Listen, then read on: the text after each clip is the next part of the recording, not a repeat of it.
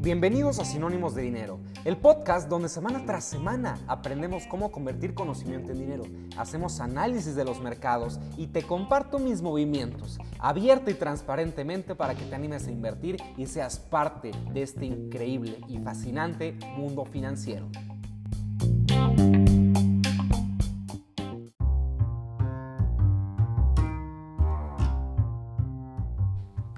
Más emocionado no puedo estar de grabar este episodio porque es el complemento justamente de lo que hacemos los días viernes. Los días viernes analizamos mercados, platicamos ya más en concreto sobre temas financieros, pero hoy, el día martes, este tipo de episodios es sobre platicar de cosas que pueden ser de interés de todo mundo, no, no en específico de finanzas, y que podamos traducirlas a dinero, que ese conocimiento de algún libro, de algún curso, de lo que sea, lo podamos hacer un sinónimo de dinero. Es por eso que este podcast se llama de esta forma, sinónimos de dinero. Queremos convertir cualquier tipo de conocimiento en dinero. ¿Para qué? Para mejorar nuestra calidad de vida, para obtener más ingresos y sobre todo para ser financieramente más inteligentes. De esto va el día de hoy.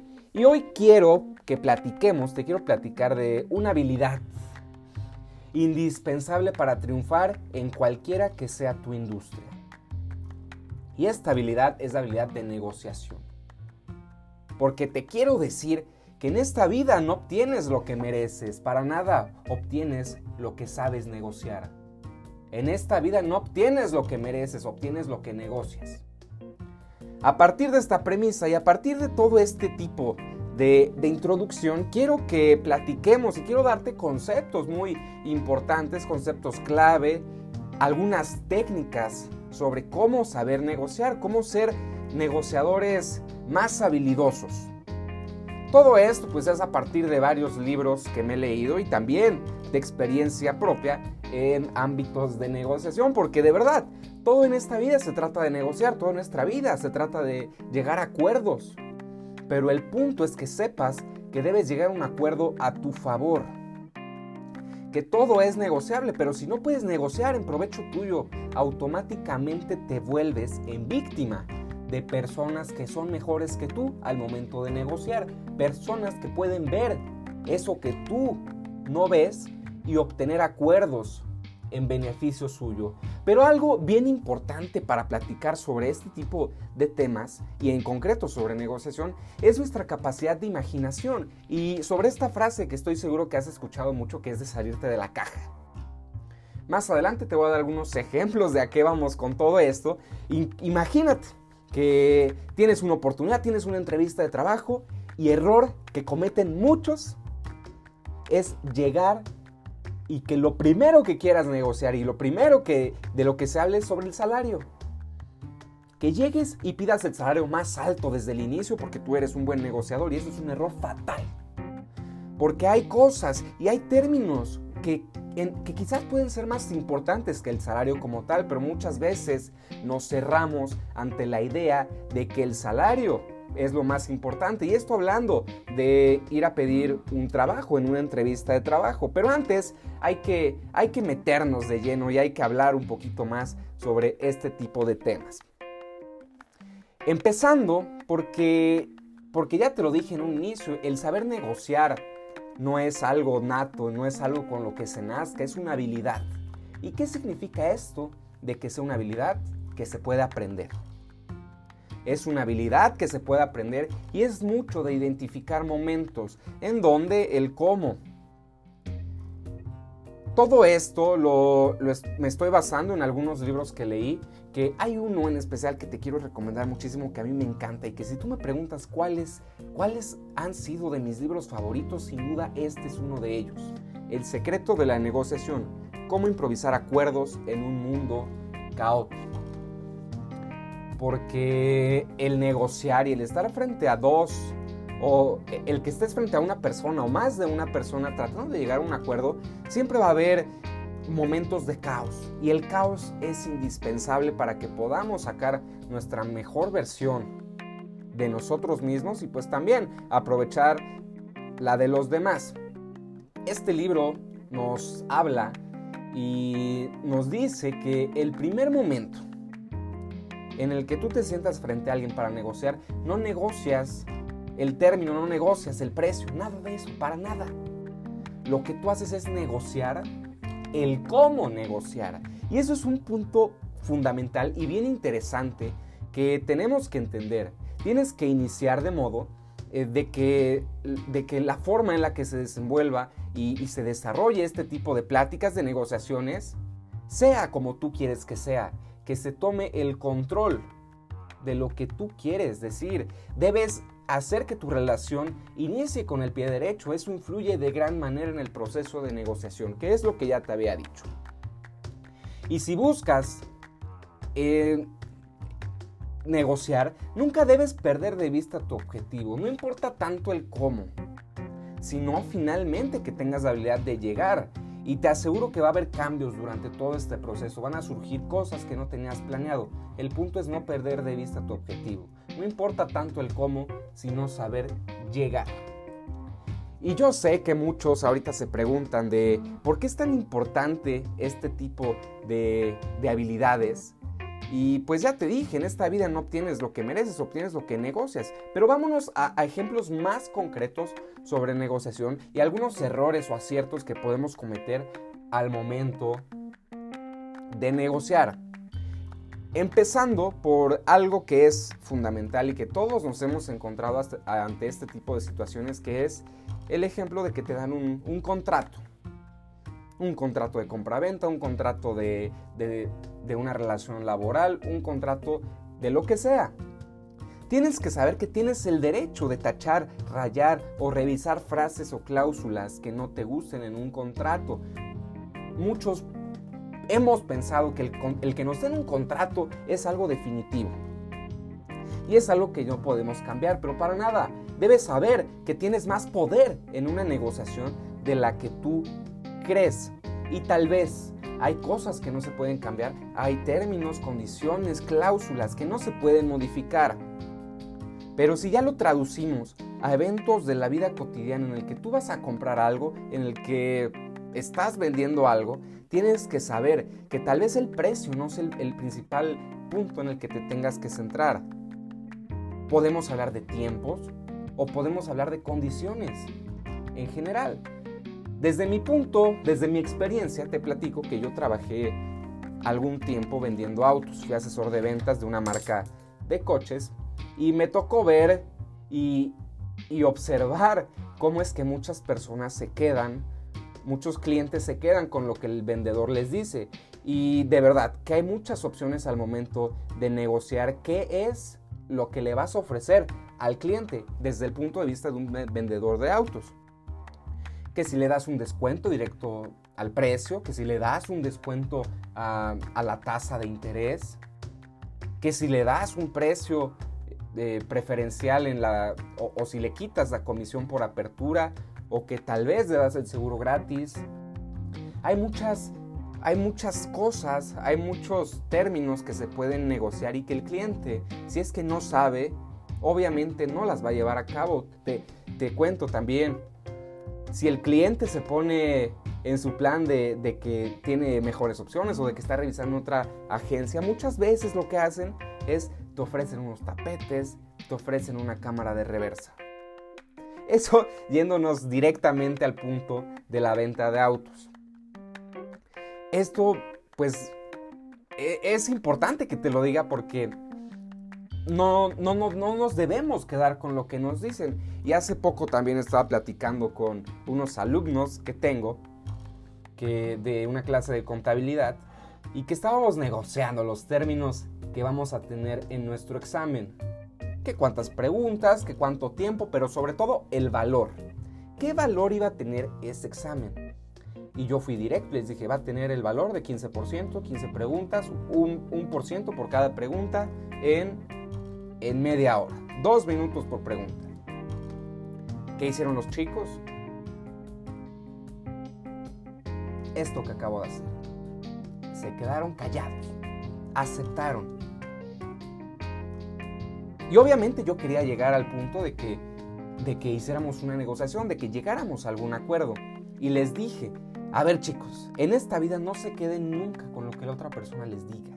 Tienen que aprender y tienen que saber que tienen más poder en ese tipo de ejemplos del que ustedes creen. Porque el punto de todo esto es llegar a un acuerdo en el que todos estemos conformes. Y hay muchos libros, hay muchos, muchos contenidos que te dicen que la negociación se divide en dos.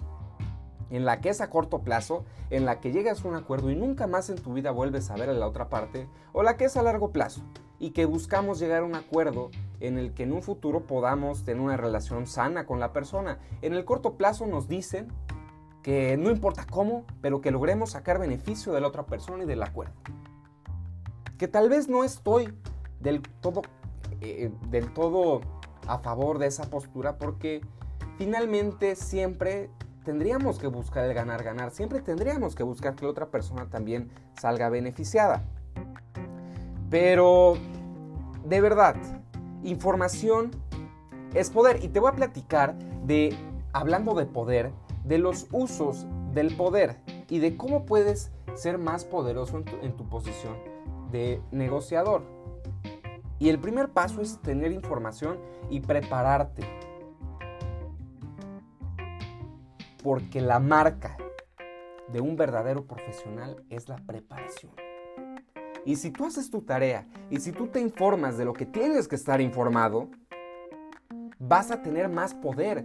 Y aquí voy con todo esto de estar informado, de que conoces, si vas a comprar un producto, pues conoces ya el producto, conoces la competencia, conoces cosas tan sencillas como la tasa de interés, los precios, las especificaciones del producto. Tal vez cómo es que funciona el puesto de vendedor, cómo es que ganan ellos a través de comisión por el precio financiado. Ganan más si ellos le hacen un descuento a tu tasa y no al precio. Autoridad. La autoridad te da poder. ¿Y cómo obtienes esa autoridad? La obtienes en tu papel de decidir. En tu papel de comprar o no comprar. Y esto se relaciona con el anterior, que es de conocer precios, términos y condiciones. Si conoces las necesidades de la otra parte, tendrás una mayor fuerza. Si conoces la situación de la otra persona. Si estás en una negociación de compra-venta de, de alguna propiedad, y si la otra persona tiene un problema financiero, obviamente vas a tener más poder, pero ¿cómo vas a llegar a este punto? Pues obviamente conociendo. Entiendo que muchas veces no, no conocemos a la otra persona o llegamos, llegamos a ella por cosas del destino. Pero a partir de ahí es donde tienes que hacer el uso de esta herramienta que le da mayor fuerza a todos los negociadores más capaces, que es su capacidad de empatía. Si nos remontamos al ejemplo de los coches, te vas a dar cuenta que aquel vendedor que te cae mejor es el que Obviamente te hace preguntas, se interesa por ti, pero todo eso es a propósito, todo eso, toda esa actitud y esa energía con la que te habla es a propósito. No creas realmente que es porque le caíste bien, sino porque ellos tienen la habilidad de empatía. Utilizan ese poder para dedicarle mayor tiempo al cliente y construir una relación. ¿Cómo se construye esa relación? Tal vez con algún mensaje, alguna llamada, darle seguimiento. Ese es el punto. Pero cuando el vendedor cuando más urgencia por comprar algo, menos poder en la negociación tendrás. Eso nunca lo olvides. Los vendedores siempre utilizan el sentido de urgencia. Y aquí te va algo que me encanta, que desde que yo la leí dije, es qué frase tan poderosa y qué vacuna tan, tan útil para cuando te hacen una oferta en sentido de urgencia. Ahí te va el ejemplo. Puede ser que el vendedor te esté diciendo, si no podemos llegar a un acuerdo hoy, mañana por la mañana cambiarán los precios. Y esto lo hemos escuchado todos. Siempre hay alguien que te dice, si no tomas la decisión hoy, el precio va a aumentar. La promoción se acaba hoy. ¿Y qué tendrías tú que responder ante este tipo de situaciones? Tú tendrías que responder, si tengo que tomar una decisión de inmediato, la respuesta es no. Pero si tengo la oportunidad de considerar tu oferta con cuidado, la respuesta puede ser diferente. Puede ser que en este momento pienses que es una respuesta sencilla, pero es una respuesta con mucho poder y que de verdad, cuando tú la lleves a la práctica, el vendedor o la persona que te está haciendo la oferta va a reconsiderar también lo que él te acaba de decir y sobre todo lo que tú le acabas de decir. Si tengo que tomar una decisión de inmediato, la respuesta es no. Pero si tengo la oportunidad de considerar tu oferta con cuidado, la respuesta puede ser diferente.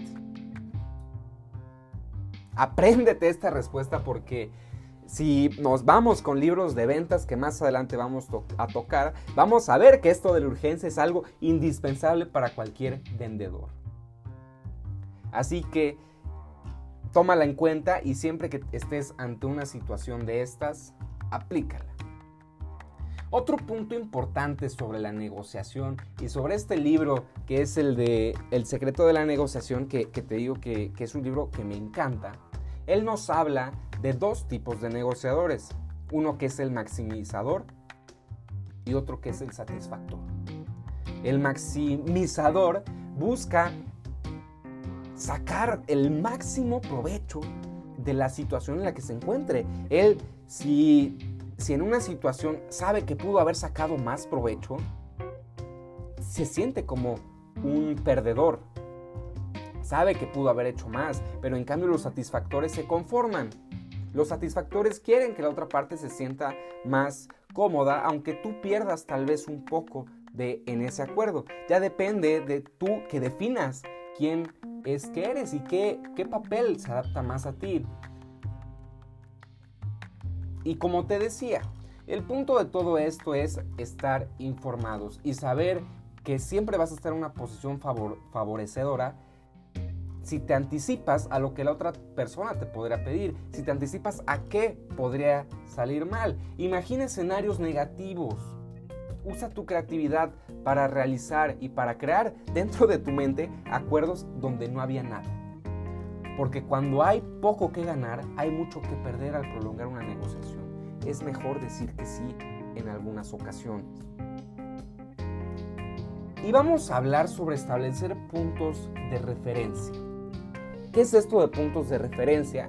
Te lo explico muy fácil. Muchos autores sugieren que debes tener una cantidad de acuerdo, una cantidad o un acuerdo predefinido, y que si algo se sale de ahí, lo rechazas inmediatamente. Lo que debemos saber es que siempre las negociaciones nunca son como esperamos y siempre surgen acuerdos intermedios, preacuerdos o circunstancias que quizás no, no teníamos planeadas y que pueden reducir nuestro margen de ganancia, nuestro margen de utilidad, que nuestro margen no sea el correcto. Y para crear tu margen de referencia antes, pues tienes que establecer un acuerdo de referencia del que supuestamente no tienes que salir si estás negociando el precio de un auto, debes establecer un precio del que no te bajes. Eh, a eso nos referimos con un acuerdo de referencia. Debes identificar qué paquetes puedes igualar en ese acuerdo. Y esto de paquetes es bien interesante porque me remonto al ejemplo que te puse de la negociación de un acuerdo salarial. Porque te dije, la mayoría comienza pensando que su principal preocupación es conseguir el salario más alto posible desde el principio. Esto es un error. Lo correcto es que usemos nuestra imaginación para definir justamente paquetes que se puedan igualar a ese salario que tal vez nosotros estamos deseando. Te lo explico más fácil. Puede ser que tú estés pidiendo un salario de 100 mil pesos al año. Este salario pues, es imaginario. Tu paquete A tendrá que ser un salario de 100 mil con prestaciones de ley. A esas prestaciones de ley tú les tendrías que poner un monto. Puede ser que sean 25 mil. Pero si ese paquete no se puede hacer realidad, tendrías que tener otro equivalente, el paquete B. ¿Sabes qué? Está bien, no llegamos al sueldo, al salario de 100 mil, pero me puedes dar uno de 90 mil. Uno de 90 mil con prestaciones de ley y eso le sumamos ser poseedores de acciones de la empresa. Ok, no se puede o por X o Y razón no es un acuerdo con el que ambos estén cómodos. Ok, nos vamos a un paquete C. 125 mil de salario, sin prestaciones y sin acciones de la empresa. El punto de todo esto es usar la imaginación y hacer que todos estos paquetes sean equivalentes. Y eso te va a dar a ti la... Vas a dar la percepción de que eres una persona que estuvo preparada. Y si, y si recuerdas los usos del poder que te había comentado hace un rato y lo que te va a dar autoridad es conocer los términos, condiciones, estar informado y estar preparado sobre eso que estás intentando llegar a un acuerdo. Ese es el punto y eso es lo que tienes que hacer al momento de negociar paquetes. Si quieres que nos vayamos a otro tema un poquito más más conciso sobre qué tienes que considerar al momento de hacer estos paquetes, tendrías primero, pues obviamente saber de qué vas a hablar durante la, negociación. Segundo, saber cuál es el propósito. Pero sobre todo, el tercer paso es definir tus objetivos de forma clara y definir qué temas están sobre la mesa. ¿Esto para qué? Para que tengas más claridad en cuanto a tus opciones, en cuanto a tus opciones de realizar este tipo de paquetes. Este tipo de paquetes y de opciones te dan libertad. Pero algo importante que quiero que sepas es acerca de las suposiciones. Muchas veces suponemos o pensamos que el realizar paquetes o el realizar alguna oferta o el poner algún precio puede ser excesivo, puede ser mal visto o, tal vez piensas que es muy difícil de, que esa otra, de que esa otra persona acepte. Pero las suposiciones erradas son la raíz de todo fracaso. Que no se te olvide esta frase. Las suposiciones erradas son la raíz del fracaso. Así que no supongas y cuestionate todo. Aunque sea algo muy obvio, aunque sea algo exagerado, ponlo sobre la mesa. Quizás la otra persona acepta. Ese es el punto. Pero también, cuando la otra persona te pida algo, debes recordar y anótalo como regla. Nunca debes dar algo sin solicitar algo más a cambio. Nunca, nunca sueltes sin que antes bueno, sin que antes pidas también algo a cambio. Y ahí te va un tip sobre todo esto de, crear tus paquetes y de, de saber qué es lo que le vas a pedir a la contraparte. Y a ver, para que tú establezcas metas ideales, siempre tienes que tener una mentalidad abierta al mejor escenario posible, que es lo mejor que pudiera suceder en ese, en ese acuerdo, en esa negociación. Pero recuerda que la negociación es todo, absolutamente todo. Y, recuerdo algo que leí en un libro que, de negociación y de que ese libro nos decía que absolutamente todo en esta vida es negociable. Hasta el precio de que tú vayas a la tienda y compres un jugo un jugo que tal vez ya tiene el precio definido y que pues el, que está atrás de la tienda no lo puede modificar por nada del mundo. Pero hasta eso es negociable. Que te va a costar algunas, algunos coqueteos o algún, algún tipo de, indirecta hacia, hacia el vendedor. Pero de que lo puedes negociar y de que en algún momento te lo puede invitar la persona que está detrás cobrando, puede suceder. Todo en esta vida es negociable. Pero no nos perdamos y sigamos con esto de establecer metas. Establece una meta, primero, con 10% de probabilidad de que suceda. 10% es una probabilidad muy baja, pero si no ocurre, no estarás decepcionado justamente por eso, porque tiene una probabilidad muy pequeña de suceder. Haz una estimación de qué tan probable es lograr ese acuerdo que deseas.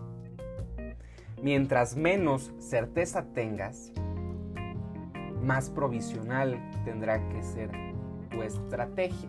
Y esta palabra de provisional es algo que me remonta a, la premisa de este libro. Este libro define la negociación en, tres. El proceso de la negociación en tres puntos. Uno es el de aprender, otro es el de adaptarte y el último es el de influir. Aprender todo lo que tengamos que aprender sobre la otra parte, sobre el acuerdo que, que queremos, sobre los puntos de referencia de nosotros, para después adaptarnos, adaptarnos al ambiente y cómo improvisar acuerdos en un mundo caótico. Ese es el punto, que nada en esta vida, hablando de negociaciones, va a salir como tú lo deseas. Nada en esta vida, hablando de negociación, va a salir como tú lo tenías planeado. Y el punto de todo es adaptarte a lo que suceda. Para después influir. Para después que se haga lo que tú tenías en mente, lo que tú estabas deseando. Así que debes ser preciso y tienes que adaptarte a lo que vaya sucediendo durante la negociación.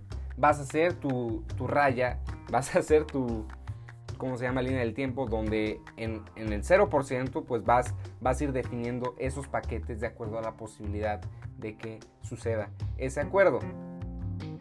Define y muchas veces el optimismo tiene un efecto irresistible. No seas tan optimista y establece puntos claros y puntos poco realistas, puntos muy favorecedores, pero que siempre estén de acuerdo a un porcentaje, porque ese porcentaje va a ir en relación a la, a la decepción o al, o al cómo te sientas una vez que se establezcan. Y ahí te van principios estratégicos para todo tipo de negociación. El principio 1 es establecer una meta provisional que sea con un sentido general, pero que te lleve al todo o nada. Tener un plan B sería el segundo. Los obstáculos de un acuerdo pueden ser la semilla de uno nuevo e incluso mejor. No te estanques con un acuerdo que tal vez ya no vamos a llegar, pero sí ten un plan B, que los obstáculos de un acuerdo pues siembren otro y que pueda salir incluso uno mejor. El tercer principio es visualizar el resultado final. Imagina el camino hacia tu objetivo y asegúrate de que cada paso que des vaya en esa dirección. Haz tu primer, haz tu apertura, haz tu primer pregunta, inicia la, la negociación pensando en tu objetivo y pensando que todo paso que des te lleve a la dirección que tú deseas. Haz al aprendizaje una prioridad. Aprende cómo es que se lleva a cabo una negociación y la única forma de que lo aprendas va a ser a través de la experiencia. Pero tienes que tener la mente abierta, tienes que tener dentro de ti la prioridad por aprender. Ese sería el cuarto principio. El quinto sería adaptarte. Acepta que la realidad es muy diferente a la que tú habías planeado y que no todo va a salir como esperabas. Eso es importante que siempre lo tengas claro. El sexto es tratar de pensar como tu competencia. Pon a prueba tu estrategia desde el otro lado. Y hazte y escribe sobre papel también las preguntas que te podría hacer la otra parte. Trata de pedirte lo que la otra persona te podría pedir. Y escucha cómo, cómo cómo se percibe desde el otro lado. Es importante esa capacidad de empatía y si recuerdas, la empatía es la capacidad de ponerte en los pies de otra persona. Pero también ponte a prueba a través de ese método. Comunícate según el contexto. A ver, y este punto es bien importante que lo definamos. Porque muchos piensan que usar un lenguaje todo eh, estudiado y un lenguaje muy técnico nos puede llevar a, ser negociadores que logren sus objetivos, a ser personas más influyentes, pero esto es totalmente un error. Tienes que adaptarte según el contexto. Como una frase que escuché que me encanta, que dice que, que pienses como genio, pero hables como vulgo. Sí, Piensa como genio y sé muy inteligente, estudia, pero que lo expreses y que tengas la capacidad de expresárselo, de platicárselo a gente normal. gente que no esté tan involucrada en la rama en la que tú estés. Dicen que la mejor forma de saber si dominas un tema es que se lo expliques a tu abuela. Y si tu abuela te entiende, es que claramente sabes y dominas el tema. Porque la, la sencillez y la capacidad de que alguien tenga de hacer de un tema complejo, sencillo y entendible es una habilidad muy importante hoy en día. Así que comunícate según el contexto. El principio 8 sería ocultar tu opción de retirada. Debes saber cuándo soltar información, cuándo esconderla, alejarte y retirarte. Muchos hemos cometido el error de sentirnos menos importantes dentro de, un acuerdo, dentro de, de un tipo de negociación y, das todo, das toda tu información, dices, no, pero yo quiero esto, y, no tenías planeado nada. Y eso es un error. Tienes que muchas veces ocultar esa opción de retirar, esa opción de retirar es cuando tú sabes qué, dices, me levanto y me voy. Porque en otro libro de Brian Tracy, que también me gusta mucho, que se llama Negociación, y es un libro bien corto, nos dice que nunca vas a conocer el mejor acuerdo posible si no te levantas de la mesa y te vas. Pero que tienes que tener los pantalones y tienes que tener las agallas de hacerlo. Ya cuando estás en el momento te das cuenta que es verdaderamente complicado. Se requiere mucha personalidad, se requiere tener bien puestos tus objetivos, tener bien consciente lo que quieres, pero sobre todo tener un carácter fuerte para hacer esto que es complicado, pero que Brian Tracy nos dice que es la única forma de saber cuál es el mejor acuerdo posible. Y el último principio sería mantener siempre en mente el cierre. Mantenerlo siempre incluye tu primera palabra. Porque en algunas ocasiones hemos escuchado que debemos ser amable con todo el mundo, pero nos vamos a encontrar personas que no son para nada agradables y que incluso llegan a ser groseras una persona que no tiene una que no ha desarrollado su habilidad de negociación, ¿qué va a hacer? Se va a dejar llevar por las emociones. Y si te contestan más, y si te contestan mal, perdón, ah, pues yo contesto mal. Ahí es donde entra tu habilidad de negociación y sobre todo tu inteligencia emocional. Para que aunque alguien te conteste mal, tengas en mente el cierre y que sí, te tienes que tragar ese ego y ese orgullo, ese enojo y tienes que ser amable porque tienes en mente el cierre y que tal vez en el momento no sea de beneficio, tal vez te haga sentir mal, despreciado, pero a la larga va a tener un efecto positivo dentro de esa relación. Vas a lograr tener, llegar, vas a lograr llegar a un mejor acuerdo si desde un principio manejas ese tipo de, de actitud porque el fracaso de una negociación recae en la rigidez de un plan. Y si tú eres rígido también contigo mismo, con tus emociones, con tus sentimientos, vas a fracasar. Así que adáptate al ritmo. Adáptate al ritmo en el que se va dando ese tipo de negociación. Porque en la negociación no está únicamente en juego el dinero. La gente con la que tratas quiere sentir que la respetas.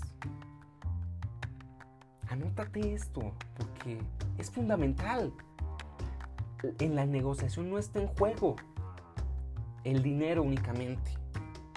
La gente con la que tratas quiere sentir que la respetas. Y si tú desde un inicio tienes en mente el cierre, tienes, si tú, te, si tú aprendes te adaptas a la situación y a la persona, vas a influir. Que eso es lo que queremos al momento de negociar y al momento de obtener algún acuerdo a nuestro favor. Influir y que se haga lo que tú tenías en mente desde un principio. Si no tomas en cuenta el lado emocional de tu contraparte, estás destinado al fracaso. Es un gran error dejarse arrastrar por los sentimientos. Porque recuerda, no ves las cosas como son, sino como eres. No vemos las cosas como son, sino como, como somos. Y eso aplica en todo. Y si tú te tomas personales todas las cosas que vayan sucediendo en tu vida, estás destinado al fracaso. Porque nada de esto, y cuando tú quieres llegar a un acuerdo, nada es personal. Todo mundo se fija en sus propios intereses. Y si tenemos que nosotros dejar a un lado nuestro ego y hacer que la otra persona se sienta respetada, darle en algún momento la prioridad, vamos a lograr mejores acuerdos, pero no te confundas, eso no se trata de dejarse y de ser, ser la persona débil dentro de esa relación, para nada. Se trata de que te pongas en tu lugar, que saques esa habilidad de negociación, pero que te adaptes, porque la clave de influir en cualquier persona en esta vida está en adaptarte. Adaptarte al entorno, adaptarte a lo que sucede. Y no te preocupes por equivocarte. Porque el preocuparte por equivocarte, por soltar una frase cuando no debe ser, por, por decir una palabra que tal vez no iba, aumenta exponencialmente la desconfianza. Debemos dejarnos llevar, debemos adaptarnos al ritmo, al ritmo en el que se están dando las cosas. Porque eso me lleva al siguiente punto, que es acerca de los grandes negociadores. Que los grandes negociadores hacen el uso del mindfulness. ¿Qué es esto?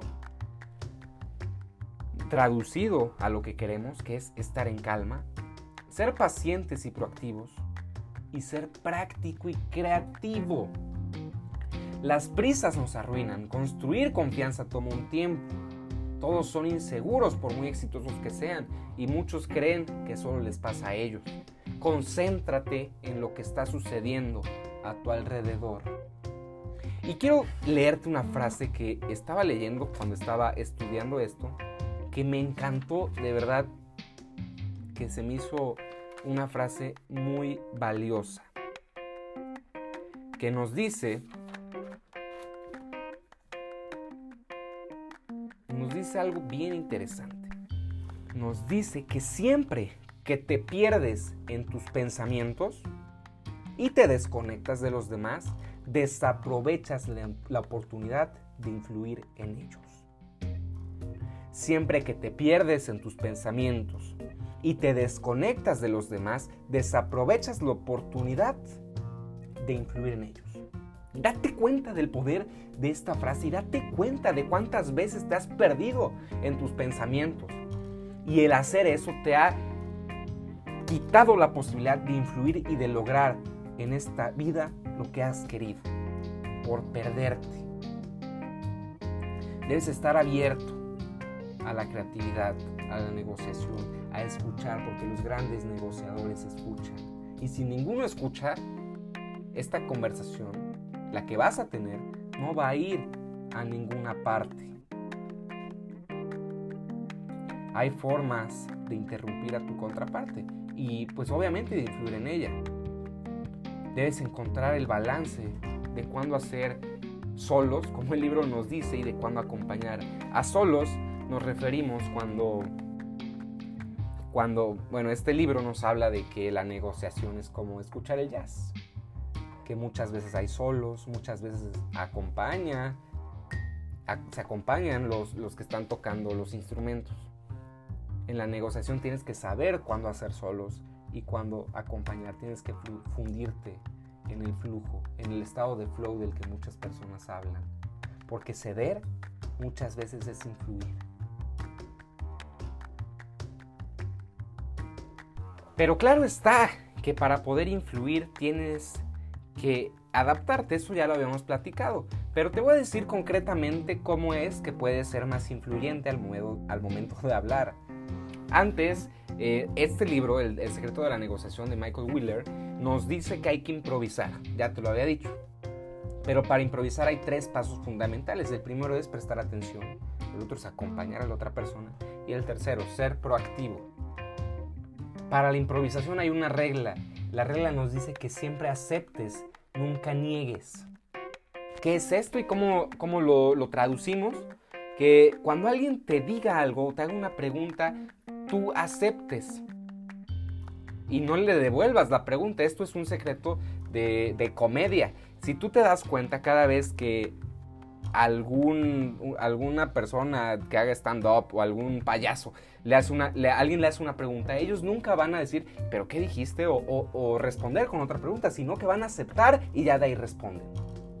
Porque un punto importante es que cuando tú estés platicando, en vez de decir un pero, digas sí y... Pero deberíamos mejorar en esto. Eso no está bien, tendrías que decir sí. Y hablando de este tema, ¿cómo lo podríamos mejorar? Eso por darte un ejemplo. Pero también hay que saber que muchas veces hay que decir un, hay que decir un no fuerte y claro. ¿Tu idea puede funcionar si logramos qué? Eso puede ser una buena respuesta al momento de ese tipo de, situaciones. Otra respuesta. Mira, la verdad es que no vamos a estar de acuerdo en cuanto a los detalles. Así que en lugar de seguir removiendo el pasado, encontremos una forma de movernos hacia el que sigue. El libro nos da un ejemplo de negociación en cuanto a, casas. como ejemplo nos da el de una propiedad. Nos dice que la pregunta para referirte acerca del precio incorrecta sería ¿por qué crees que el precio de tu propiedad es tan alto? Para preguntar sobre el precio tendríamos que preguntar ¿cómo podemos llegar a un precio razonable para esta propiedad? Preguntar directamente sobre bajar el precio es un error. Podrías usar, vaya, eso, que me, eso me queda bastante lejos de mi presupuesto. Así que tómalo en cuenta al momento de, de que estés tratando de llegar a un acuerdo. Recuerda que el, el nosotros y el nuestro es más poderoso que un tú y yo referirte a la otra persona o, como, o al mismo acuerdo como un tu acuerdo, mi acuerdo, no funciona. Es más positivo si nos referimos como nuestro acuerdo, nosotros. Así que piensa en eso y cuando hables con alguien, piensa que tienes que referirte a un conjunto. Que siempre que te pierdes en tus pensamientos te desconectas de los demás y desaprovechas la oportunidad de influir en ellos. Mantén un contacto visual. El contacto visual acompaña. De acuerdo, cuéntame más, hablemos de eso después. Ese tipo de respuestas cortas le dan color a la conversación, le dan textura a la conversación. Y cuando estés ansioso por, por el acuerdo que se está logrando, es mejor que es mejor no reprimir la emoción y usarla a tu favor, transformándola en energía. Y esto sucede de manera espontánea cuando entras en acción. El tomar decisiones nos llena de energía, así que tomemos muchas decisiones y entremos en sintonía. Ya para acabar, te voy a platicar sobre, sobre algunos puntos importantes que tienes que tomar en cuenta, pues obviamente al momento de negociar. Tienes que definir algunos contextos en los que se desenvuelve la negociación, definir el quién, el qué, el cómo. La empatía, el encuadre y la normalización. La empatía define el quién. Se trata de identificar roles y relaciones. Si juzgamos poder y jerarquía desde el primer saludo, ¿qué papel juegas tú? Define la relación, si es un amigo, si es un enemigo, si es fácil, si es difícil, si es superior o inferior a ti. Nos vamos con el encuadre, que es la forma en la que las partes definen la tarea. Preguntas muy sencillas. ¿Buscamos asociarnos?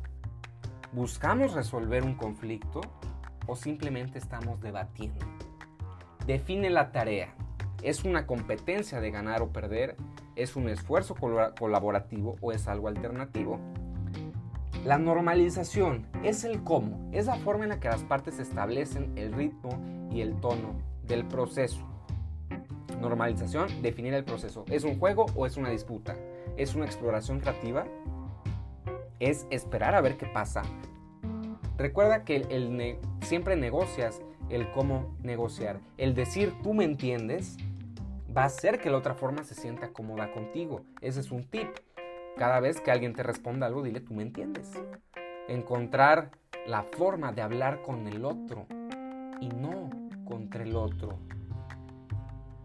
un ejemplo incorrecto que nos dé libro es el intentar usar lo anterior de forma incorrecta. ¿Cómo? Preguntándole a la otra parte. Creo que deberíamos utilizar el enfoque de colaboración y resolución de problemas. ¿Estás de acuerdo? ¿Dónde está el error en este tipo de preguntas? Que obligas a la otra parte a darte la razón. Debemos ser sutiles y utilizar el plural, utilizar el nosotros. El lenguaje que utilizamos, como ya te había dicho, influye en la forma en la que otras personas nos ven. Pregúntate si esta conversación se dirige hacia donde tú quieres. En circunstancias correctas es inteligente darle la ventaja al otro desde el primer movimiento. Recuerda, dar el primer paso pensando en el último, porque así estableces credibilidad. Si presumes una ventaja que no tienes, la otra parte podría sentirse inclinada a demostrar de que la ventaja es suya. Si tú piensas o tú haces creer a otra persona que tienes más poder que ella, pero realmente no es así, la otra persona va a hacer lo posible por demostrarte que ella es la que tiene el control. Tienes que reconocer tu posición y expresar confianza y seguridad. Eso es lo que quieres proyectar al negociar. Y si tú estás en desventaja, ahí te va lo que tienes que hacer. Paso 1. Aceptar esa desventaja. Y segundo, sonreír ampliamente. No es una amenaza. Sus gestos y modales demuestran seguridad. Dile si al caos negocia todo en esta vida. Recuerda que todo en esta vida es negociable. Estos fueron algunos tips, algún esto fue una pequeña introducción sobre lo que sobre el valor que tiene el saber negociar en esta vida y espero que algo de lo que hayamos platicado aquí te haya servido, te sirva en algún futuro. Recuerda que los viernes es cuando vamos a hacer análisis de mercado y vamos a platicarte sobre movimientos, sobre lo que sucedió en los mercados financieros. Este capítulo, que es el de los martes, vamos a hablar de temas como los que hablamos en este episodio. En este caso fue acerca de negociación. Vamos a ver la siguiente semana de qué hablamos. Espero que te haya gustado mucho. Recuerda darnos follow, seguirnos y sobre todo que no te pierdas el siguiente capítulo de Sinónimos de Dinero. Hasta luego.